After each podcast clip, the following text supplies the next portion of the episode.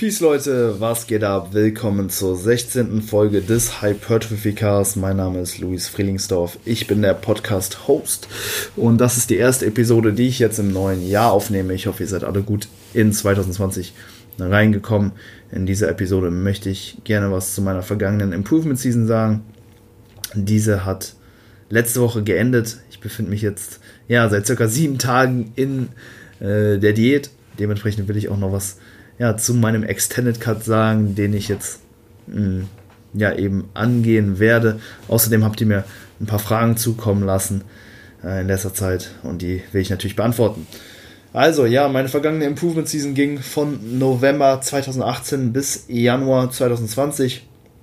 Insgesamt 14 Monate, 12 Monate davon tatsächlich im Kalorienüberschuss. Da habe ich dann wirklich versucht, äh, kontinuierlich Gewicht zuzulegen. Ich hatte einen Minicut, dieser hat auch einen Monat äh, ja, einen Monat gedauert. Da habe ich ungefähr drei Kilogramm verloren und dann hatte ich noch eine Maintenance-Phase, diese belief sich auch auf einen Monat. Da habe ich einfach geguckt, dass ich mein Gewicht ja halte. Das war während meines USA-Aufenthalts und ich bin damals mit 78,8 Kilo direkt äh, nach meinem Wettkampf in der Men's Physik-Klasse ähm, ja, gestartet und habe dann über, äh, über 14 Monate insgesamt 13,4 Kilo aufgebaut, äh, zugenommen und ja, wog dann am Ende ungefähr 92,2 Kilo im wöchentlichen Average. Ja, und ich bin soweit richtig zufrieden mit den Fortschritten. Ich denke, vor allen Dingen die Extremitäten sind richtig gut gekommen. Also Beine und Arme haben sich nochmal deutlich verbessert. Die Fortschritte bei Rücken und Schultern waren auch sehr gut. Ähm, ja, wenn ich mich jetzt für eine Muskelgruppe entscheiden müsste, wo der Fortschritt äh, vermutlich am geringsten war, dann war das die Brust. Aber die war jetzt auch nie wirklich eine Schwäche bei mir, aber da waren die absoluten ähm, Kraftzuwächse jetzt nicht so signifikant. Von daher würde ich mein Geld jetzt nicht darauf setzen, dass die äh, besonders gut gewachsen sind. Ähm, Fortschritte waren auf jeden Fall da, keine Frage, aber äh, wie gesagt, wenn ich mich entscheiden müsste, welche Partie am wenigsten äh, Fortschritt gemacht hat, dann vermutlich die Brust, aber all in all bin ich wirklich sehr zufrieden. Auch mit der Körperkomposition gegen Ende des Aufbaus konnte ich mich echt gut anfreunden. Äh, klar war da etwas mehr Körperfett äh, drauf, aber ja, mit mehr Muskelmasse sieht man auch mit mehr, mit einem höheren KFA auch tendenziell immer besser aus. Ähm, früher war das immer so, dass ich ja immer, sag ich mal, so eine relativ leane Physik einfach angestrebt habe. Ähm, aber das ist jetzt eben ja gar nicht mehr so der Fall. Ich fühle mich jetzt auch mit deutlich mehr Körperfett. Ähm, ja, einfach richtig wohl in meiner eigenen Haut. Extrem cool. Aber nichtsdestotrotz bin ich natürlich ja sehr gespannt, ähm, wie das Ganze mit etwas weniger Körperfett wieder aussieht. Dann sieht man eben auch nochmal schwarz auf weiß, was wirklich draufgekommen ist.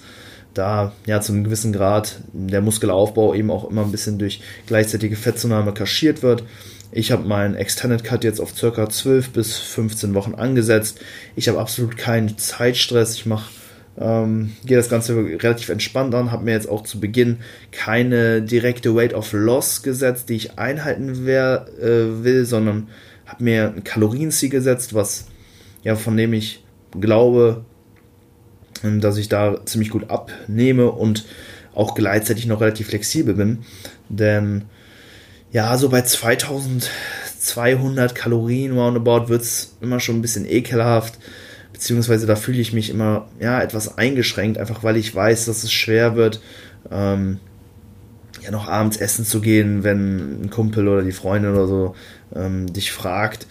Ähm, außer eben du sparst halt den ganzen Tag Kalorien auf, isst nur Protein, äh, Gemüse und Obst Klar hat man natürlich abends noch relativ viel offen, aber das wollte ich jetzt in dieser Diät ähm, ja eben nur machen, wenn es wirklich nötig ist. Es ist ähm, ja definitiv eine legitime Strategie, um eben die Beständigkeit, die Adherence zu verbessern. Ähm, aber ja, wenn es halt wirklich darum geht, die besten physiologischen Erfolge letztendlich zu machen, dann macht es definitiv Sinn, äh, ja vor allen Dingen in der Diät, ähm, wo Energie ja eben ein, eine zunehmend geringere Ressource wird, eben zu schauen, dass der Körper rund ums Training eben auch mit ausreichend Kohlenhydraten ähm, versorgt ist. Dementsprechend gucke ich eben, ja, dass ich halt vorm Training nochmal ein paar Cornflakes esse oder so und eben nicht nur ja, ein Whey Shake oder so trinke. Also da will ich eben gucken, dass diese Peri-Workout Nutrition eben on point ist, um halt eben die Chance für Muskelverlust ja, so gering wie möglich zu halten oder vielleicht jetzt in den ähm, Anfängen der Diät vielleicht sogar noch ein bisschen Muskulatur aufzubauen. Könnte durchaus möglich sein. Man hat eben noch relativ viele Energiereserven in Form von Körperfett. Deswegen, ähm, ja, bleibe ich eben auch weiterhin, ähm, ja, beim Training mit dem Mindset dran, eben vielleicht auch noch weiter Muskulatur aufzubauen zu können, beziehungsweise einfach progressiv äh, zu trainieren. Könnte ja, vielleicht eben dazu führen, dass ich vielleicht jetzt in den ersten Wochen vielleicht sogar noch mal ein paar Fortschritte machen kann. Who knows? Ähm, ist natürlich nur Spekulation, aber ich denke, ist auf jeden Fall nichts, äh, nicht verkehrt, vor allem zu Beginn der Diät eben noch mit dem Mindset ins Training zu gehen. Vielleicht sogar noch besser werden zu können. Und ich mache mir da, wie gesagt, ja, gar keinen großen Stress. Klar will ich jetzt zu Beginn der Diät auch ein bisschen, ähm, ja, mehr äh, Gewicht verlieren, beziehungsweise einfach eine höhere Weight of Loss gewährleisten. Ich denke, so 0,75% sollte zu Beginn der Diät absolut ähm, ja, realistisch sein. Deswegen starte ich jetzt erstmal so mit diesen 2500 Kalorien roundabout und werde das Ganze eben anpassen, wenn ich halt merke, okay, dass mein Average vielleicht doch nicht so stark runtergeht. Ähm, genau, dann werde ich halt eben die Kalorien reduzieren. Mein Metabolic Tank sozusagen ist im Prinzip gefüllt, also zum, zum Ende meines Aufbaus habe ich mich eigentlich kaum noch bewegt. Ähm, draußen wurde es halt auch immer kälter, dunkler. Ne, das ist normal im Winter. Dementsprechend ähm, ja, hatte ich da auch nicht mehr so viel Lust, ähm, Spaziergänge zu implementieren. Ich war im Prinzip nur im Training und habe dann äh, viel Zeit eben zu Hause verbracht. Und ja, auch mit ähm, Freunden jetzt nicht mehr so Aktivitäten gehabt, wo man halt eben draußen unterwegs ist. Man hat halt eben dann eher äh, in den eigenen vier Wänden gechillt. Und ja, dementsprechend war mein äh, Kalorienverbrauch oder mein generell mein Aktivitätslevel wirklich sehr gering. Und das ist eigentlich relativ ähm, ja, sinnvoll, so dann eben auch in, in eine Diät zu starten, weil jetzt habe ich halt eben noch ähm, relativ viel Spielraum, um eben meine, mein Aktivitätslevel noch zu erhöhen, wenn ich halt eben merke, hm, dass das Kaloriendefizit nicht ausreicht. Und dann kann ich halt immer noch hingehen und ja, schrittweise meine Schrittanzahl erhöhen, wenn du halt eben schon 15.000 Kalorien aus dem Auf, äh, 15.000 äh, Schritten natürlich aus dem Aufbau kommst, wo willst du dann in der Diät potenziell noch hingehen? Ne? Das Ganze dann auf 20.000 zu erhöhen, wäre dann vermutlich nicht mehr praktikabel. Deswegen, ich habe, glaube ich, gegen Ende ähm, des Aufbaus vielleicht, ja, so ja, es ist immer super schwer, also an einzelnen Tagen vielleicht auch mal nur so 3.000, 4.000 Schritte gemacht. Ich war halt eben nur im Gym, sonst habe ich nichts gemacht und ähm, ja, jetzt kann ich halt eben hingehen und sagen, wenn äh, die Rate of, of Loss nicht eintritt, dass ich dann sage, okay, jetzt erhöhe ich meine Schritte eben auf 10.000 pro Tag und von da aus, ähm, ja, könnte ich dann theoretisch noch höher gehen, wenn es halt eben nötig ist. Und ansonsten Hunger und Appetit war auch wirklich sehr, sehr gering.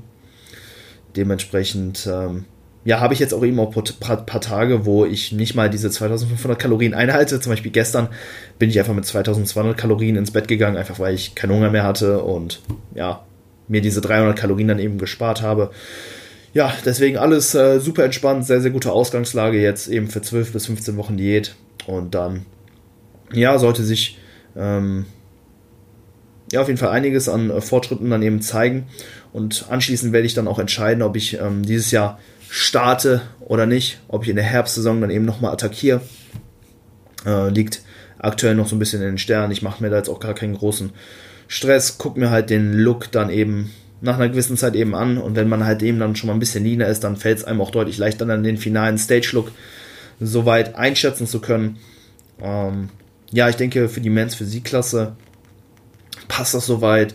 Ähm, ist für mich auch ja ein relativ äh, ja, eine entspannte, entspannte Prep, einfach weil meine Körperfettverteilung eben so ausgelegt ist, dass ich relativ viel Fett am Unterkörper an, einlager und dementsprechend nicht so lange diäten muss, ähm, um mich dann eben auf die Bühne stellen zu können. Hingegen schlägt mein Herz tendenziell eher jetzt schon fürs Bodybuilding, einfach auch weil ich hart an den Beinen gearbeitet habe.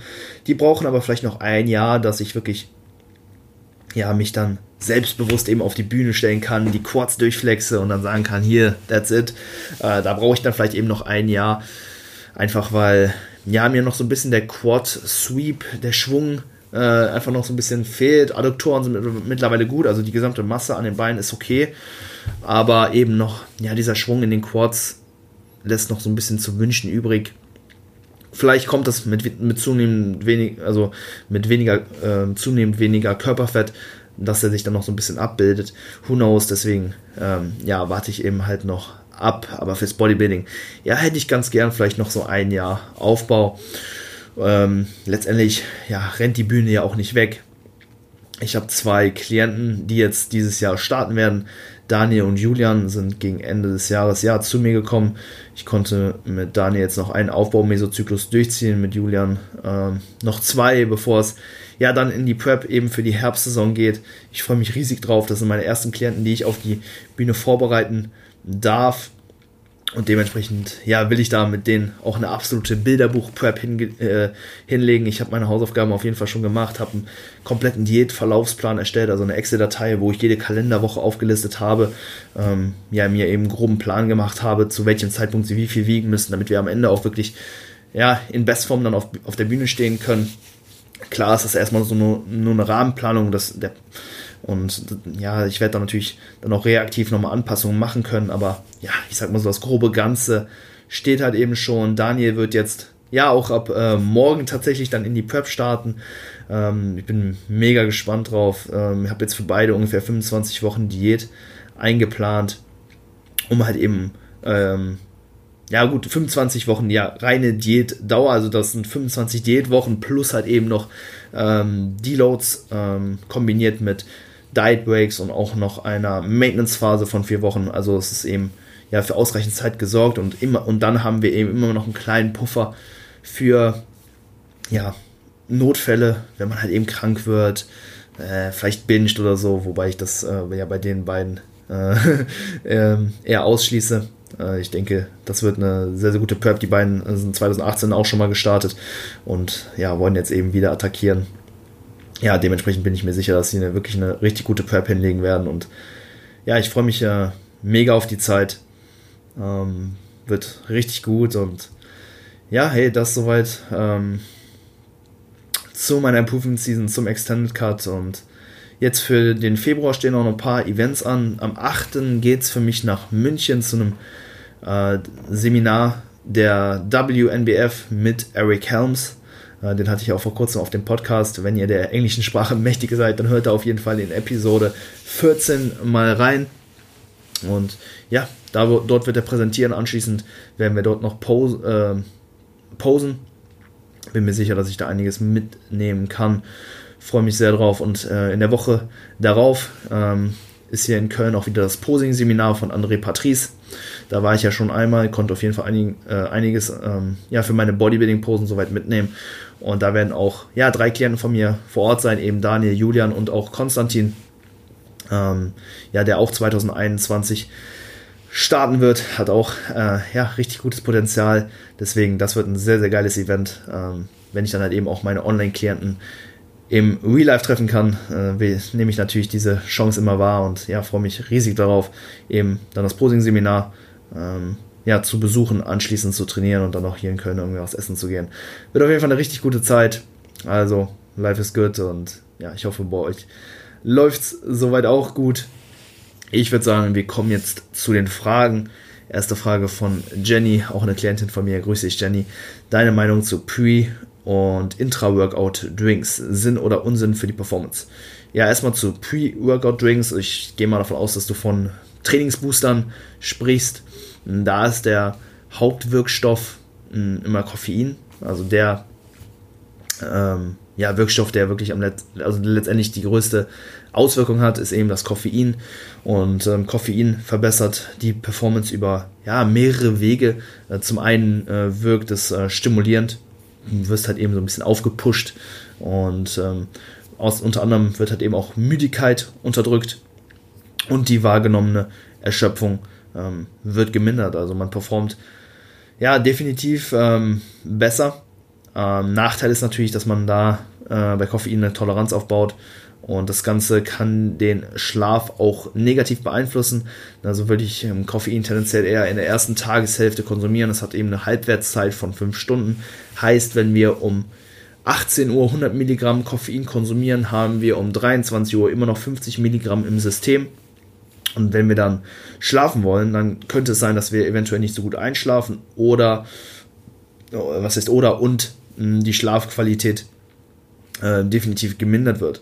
Klar gibt es immer die Leute, sag ich mal, die schon eine relativ hohe Toleranz haben und dann auch einpennen können und die sagen, hey, das macht mir gar nichts, aber die Schlafqualität ähm, wird definitiv drunter leiden, ob du einschlafen kannst ähm, oder eben auch nicht. Ähm, deswegen, ja, würde ich da eben gucken, dass man Koffein möglichst weit weg vom Schlaffenster zu sich führt. Und ja, wir können es halt auch nicht jeden Tag nehmen, da wir eben, wie schon gesagt, eine Kon Toleranz aufbauen. Dementsprechend, ja, macht es auf jeden Fall Sinn, auch das Ganze mal eben abzusetzen, Phasen zu haben, in denen man ja sich von dem Koffein-Intake so ein bisschen resensibilisiert, damit man anschließend auch wieder davon profitieren kann. Ähm, ja, aber ansonsten ähm, absolut coole Sache, um die Performance zu verbessern. Deswegen, ja, definitiv sinnvoll für die Performance. Intra-Workouts, ähm, ja, können die Performance auch verbessern. Vor allen Dingen eben ab einer längeren Trainingszeit, so ab 90 Minuten circa, macht es auf jeden Fall Sinn, vielleicht auch äh, innerhalb des Trainings ein paar Kohlenhydrate oder eventuell auch ein paar Aminosäuren zu konsumieren.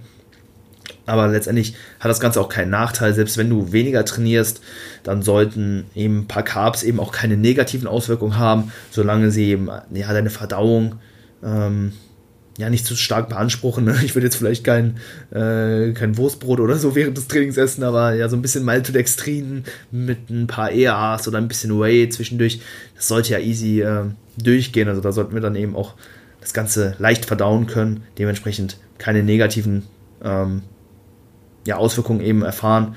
Dementsprechend, ähm, ja, Intra-Workout ab 90 Minuten Trainingszeit definitiv sinnvoll. Aber ansonsten hat es auch keine Nachteile, vor allem wenn du dich vielleicht im Aufbau befindest, insgesamt ja richtig viele Kohlenhydrate konsumieren musst, dann äh, während des Trainings diese einfach dazu äh, in flüssiger Form zu sich zu führen. Ja, an, se an sich keine schlechte Sache, solange die Verdauung da eben mitmacht. Fitness X.10 fragt: Tipps gegen Binges in der Diät, nehme dadurch nicht ab. Uh, ähm, ja, bei Binges, hey, wenn es äh, wirklich öfter vorkommt und auch ähm, ja, vom Ausmaß her ähm, ja, schon relativ hoch ist, also wenn du da wirklich voll eskalierst und so, dann würde ich dir empfehlen, dir da professionelle Hilfe zu holen. Und jetzt kein Online-Coach, sondern wirklich jemand, der da äh, fachlich wirklich für ausgebildet ist. Ähm, das Ganze kann halt wirklich sehr ja, krankhafte Züge annehmen, deswegen ähm, ja, guck, dass du dir gegebenenfalls da Hilfe holst, wenn es halt wirklich extrem ist. Wenn es jetzt nur ab und an mal passiert, dass du ein paar mehr Kalorien konsumierst, hey, ähm, take it easy, aber ähm, ja, wenn es halt wirklich dann schon chronisch wird, dann würde ich mir da eben Hilfe holen. Ansonsten denke ich, dass ähm, ja, Binges meist nicht aus oder eigentlich nie aus physiologischem Hunger resultieren, sondern eben auch immer eine emotionale Komponente haben. Wenn du halt eben wirklich ja, physiologischen Hunger hast, dann gehst du halt hin, snackst mal hier eine, eine Kleinigkeit oder isst einfach ein paar bisschen mehr. Aber das sollte jetzt nicht dazu führen, dass du äh, eben all out gehst und alles in dich reinhaust, was du nur finden kannst. Das Ganze wird halt eben ja durch äh, ja eben äh, Emotionen eben getriggert und da wäre mein Tipp jetzt an dich einfach zu gucken, woher dieser emotionale Trigger kommt und welche Emotionen du beim Bingen verspürst. Und ähm, ja, find halt eben die Ursache dafür und mach's dann dementsprechend beim nächsten Mal besser. Ansonsten einfach noch ganz grob, guck halt eben, dass du soweit die Basics beim Diäten eben äh, berücksichtigst, dass du vielleicht nicht ein zu hohes Kaloriendefizit fährst, dass du ausreichend Proteine konsumierst, Gemüse, Obst äh, zu dir führst, ausreichend Ballaststoffe äh, in, der, äh, in der Ernährung mit drin hast. Und ja, das sind eigentlich noch so Punkte, die ich nochmal berücksichtigen würde, aber tendenziell denke ich, dass es eben ja, emotionaler Natur ist, deswegen guck, wodurch das Ganze getriggert wird, was der Auslöser ist und versuch diesen dann eben in der Zukunft auszumerzen. Simon Essence fragt, erster richtiger Aufbau, schwer vereinbar mit Psyche bezüglich KFA.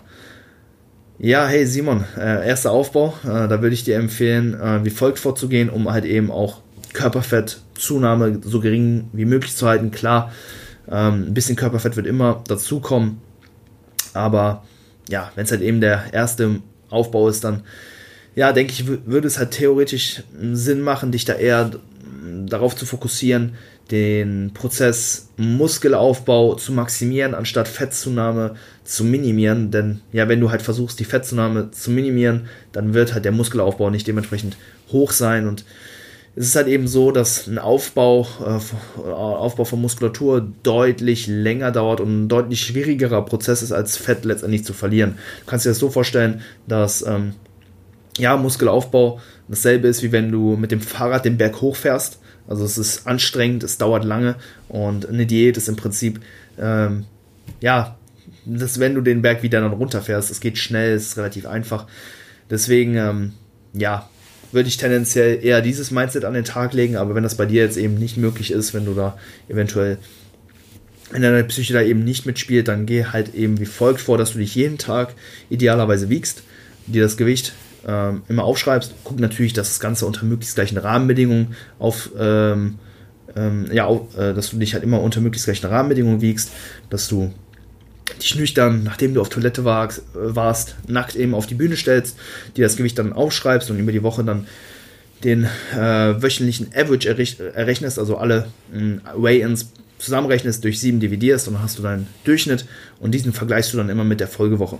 Und dann guckst du halt, wie sich dein Gewicht verändert. Zieh da am Anfang ja erstmal, sag ich mal, auf ungefähr 1% ähm, Zunahme deines Körpergewichts pro Monat ab. Also wir sagen mal, wenn du jetzt 100 Kilo wiegst, einfach um das Ganze zu vereinfachen, dann solltest du ungefähr pro Monat, also in vier Wochen, ein äh, Kilo zunehmen. Entspricht halt ungefähr 0,25 Kilo pro Woche.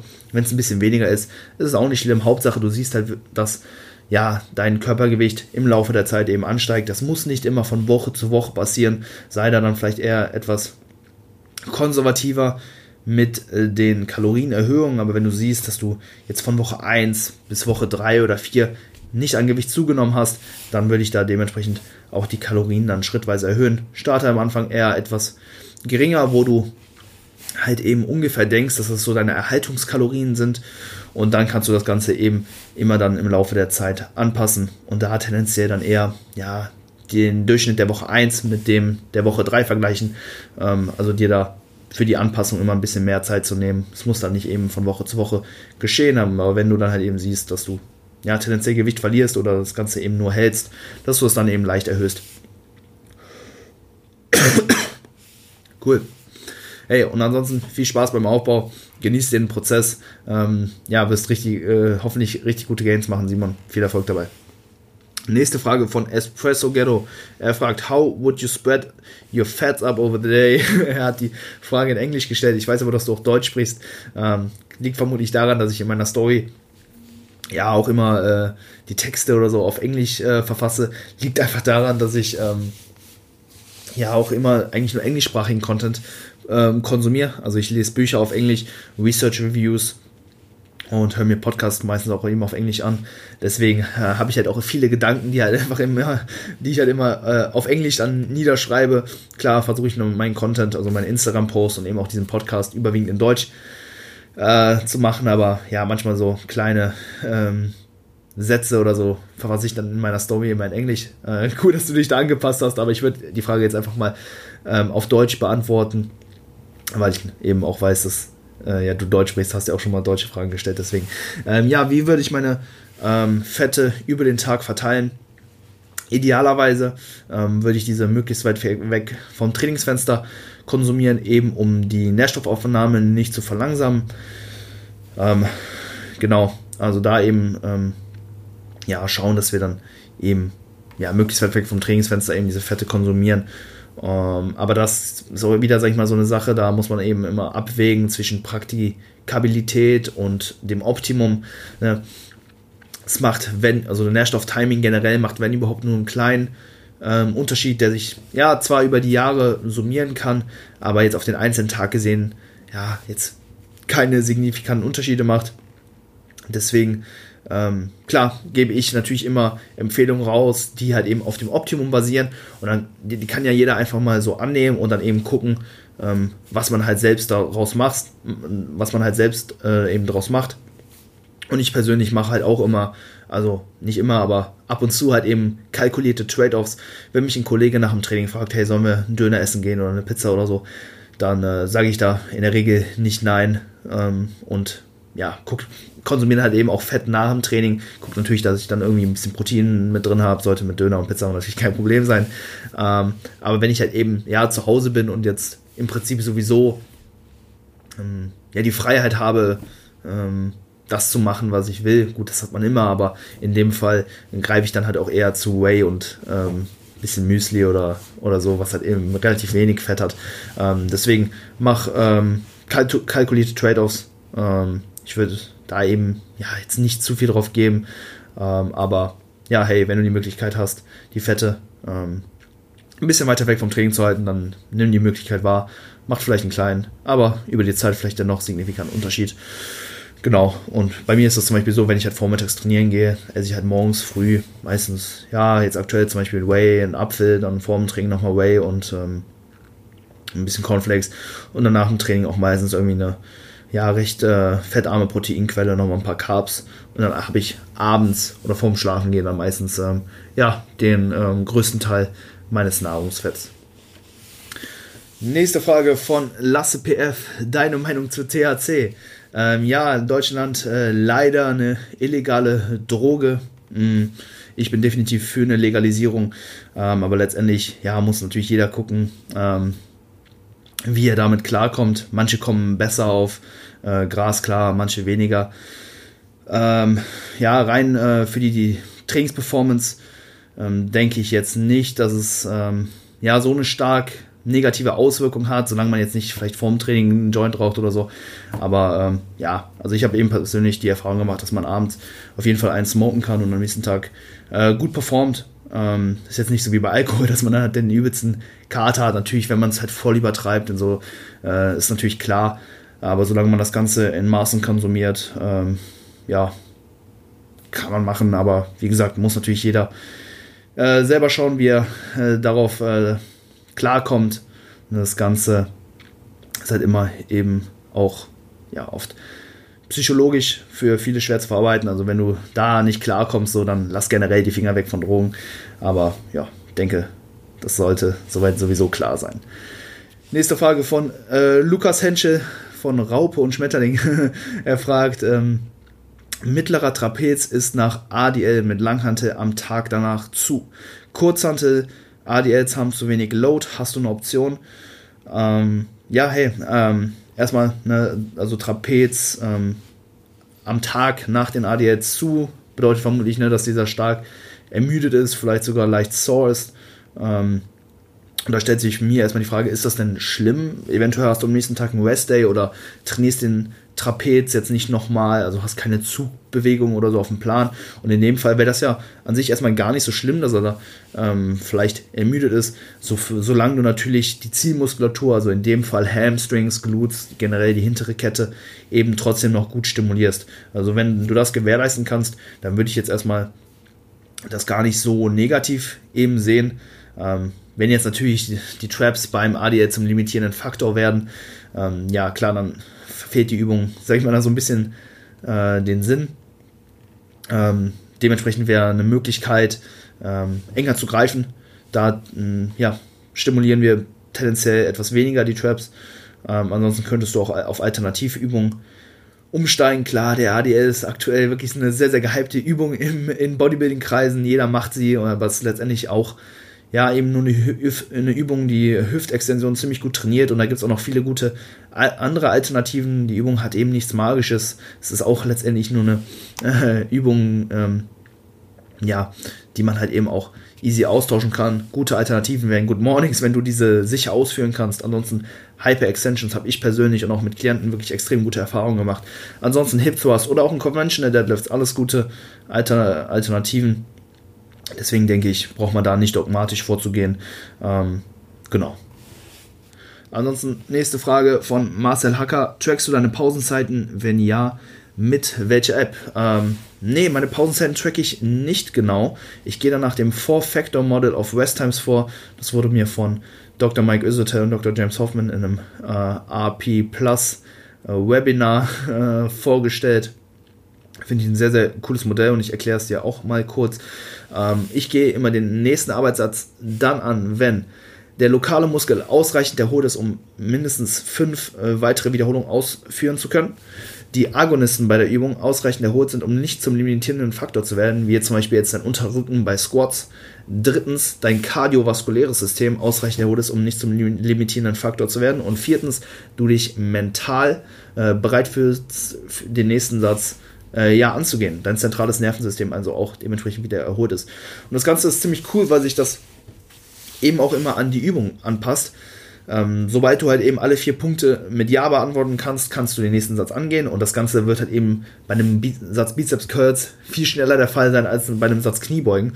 Ich bin in der Vergangenheit immer so vorgegangen, dass ich natürlich, ja, mir immer gedacht habe, okay, klar, mehr Pausenzeiten sind vorteilhafter für Hypertrophie. Und dementsprechend habe ich eigentlich immer, ähm, ja, bei allen Grundübungen drei bis fünf Minuten eben gewartet, aber bei so Sachen wie Latzug ähm, oder Rudern fühle ich mich eigentlich schon deutlich deutlich schneller eigentlich wieder fit für den nächsten Satz und habe dementsprechend ja auch so ein bisschen, ja, Zeit nicht verschwendet, aber hergegeben, wo es vielleicht nicht ganz so effizient war. Deswegen gucke ich einfach immer, dass ich diese vier Punkte soweit abhake und dann gehe ich den nächsten Arbeitssatz an bei einem Satz Bizeps Curls oder bei einem Satz Waden oder so. Da geht das innerhalb von ein paar Sekunden teilweise. Ähm, deswegen, ja, an sich eine ganz gute Herangehensweise. Ähm, ja, deswegen würde ich jetzt da nicht eben nach, nach einer Stoppuhr vorgehen, sondern eben vielmehr nach subjektiven Markern. Sobald du dich halt eben, ne, eben bereit fühlst, dann sollte der nächste Arbeitssatz auch dementsprechend folgen und du auch gut performen. Letzte Frage von Steffen Theobald. Er schreibt, hey, ich erlebe es ganz oft, äh, dass die Diskussion zwischen Trainern, Trainingspartnern oder anderen Leuten im Fitness aufkommt. Kurz an die Schrägbank drücken, wie zählt man die Wiederholung? Man kickt die Hand hoch, fängt aus dem tiefsten Punkt an und zählt die erste positive Wiederholung direkt oder bringt man die Hand, in Klammern im Optimalfall, in einer Bewegung mit dem Kick nach oben und fängt dann mit der negativen an und fängt dann bei der positiven erst an zu zählen. Da gibt es immer verschiedene Meinungen zu. Wäre mal interessant zu hören, wie du es siehst. Hoffe, man versteht, was ich meine. Gruß Steffen. Und er schreibt noch immer guter Content. Ähm, um beim Spazierengehen zu hören und sich weiterzubilden und zu entspannen. Weiter so. Hey, cool. Vielen Dank für die Frage, Stefan. Vielen Dank auch, äh, Steffen. Vielen Dank auch für die, äh, für die netten Worte. Und ja, ich verstehe absolut, was du meinst. Ähm, ich fasse es einfach nochmal grob zusammen. Also beim Kurzhantel Schrägbank drücken, da hat man eben, ja, bringt man halt eben die Hanteln dann meistens, sage ich mal, über die Oberschenkel bzw. das Knie eben nach oben. Und dann hat man halt eben die Möglichkeit, ähm, ja, die Arme erstmal nach oben zu bringen und dann von da aus im Prinzip die Übung zu starten oder wir beginnen halt eben ähm, im untersten Punkt, wie du gesagt hast. Zwei ähm, ab, absolut legitime Möglichkeiten. Ich persönlich mache es zum Beispiel so, dass ich die Hand erstmal nach oben bringe, weil ich dann meine Schulterblätter noch mal ein bisschen besser in die Bank verankern kann. Ähm, deswegen ähm, ja, beginne ich die Wiederholung dann eben oben wenn du aber ja direkt die per äh, perfekte Wiederholung, äh, Quatsch, die perfekte m, Position im untersten Punkt schon gewährleisten kannst, kannst du auch die Bewegung von unten beginnen. Letztendlich nimmt sich das auch nicht viel. Es ist einfach nur wichtig, dass wir das Ganze standardisieren, dass wir also die Wiederholung immer gleich zählen, sodass wir dann eben auch die Performance im Laufe der Wochen, ähm, im Laufe der Monate eben auch ja, einfach festhalten können und diese dann eben auch vergleichen und gegenüberstellen können. Ne, wenn du halt dann eben einmal irgendwie unten anfängst zu zählen, einmal von oben und ja, dann kommst du halt eben in Teufels Küche, sondern halt das Ganze einfach konstant und wie du es machst, letztendlich egal, guck halt einfach, wo du ähm, ja die beste Position ähm, für dich findest, um zu drücken. Bei mir ist das zum Beispiel so, wenn ich die Hand eben oben habe, dann ähm, ja, rangiere ich eben nochmal so ein bisschen die Schulterblätter und ja, beginn dann mit der negativen. Wenn du das Ganze unten auch gut hinkriegst, kannst du auch direkt mit der Concentration Phase in die Bewegung starten. Und solange du das Ganze konstant hältst, alles top. Cool. Hey Leute, vielen, vielen Dank für die Fragen. Ich hoffe, die Episode hat euch soweit gefallen. Wenn äh, ja, dem so ist, dann würde ich mich extrem über eine positive Bewertung, Bewertung bei iTunes oder Apple Podcast, YouTube äh, freuen. Teilt das Ganze bei Spotify, wie auch immer ähm, postet es in eure Story. Das würde mir ja enorm viel bedeuten. Ansonsten packe ich jetzt noch einen Track auf die Playlist. Ich nehme Psychedelic Spin von Dr. Peacock. Ähm, richtig, richtig geiler Track. Höre ich aktuell richtig gern. Immer wenn ich losfahre, ins, äh, in, ja, ins Gym losfahre, gibt mir einen richtig guten Vibe. Ich hoffe euch auch. Und ja, hey, das wäre es von meiner Seite. Ich hoffe, hoffe, ihr habt noch einen wunderschönen Tag und ich freue mich auf äh, ja, die kommende Zeit. Ähm, Steht ja jetzt einiges an. Ähm, werde euch auf jeden Fall auf dem Laufenden halten bezüglich der Diät. Unten in den ähm, Shownotes ist wie immer das Google-Formular verlinkt. Also wenn ihr nochmal bestimmte Fragen zu meiner Diät oder auch generell einfach habt, dann schreibt sie da rein. Dann wird, wird sie in der nächsten ähm, ja, Podcast-Folge, ne, in der nächsten Solo-Folge auf jeden Fall beantwortet werden. Und yes, Leute, macht's gut. Vielen Dank fürs Zuhören. Bye bye. Bis dann. Ciao, ciao.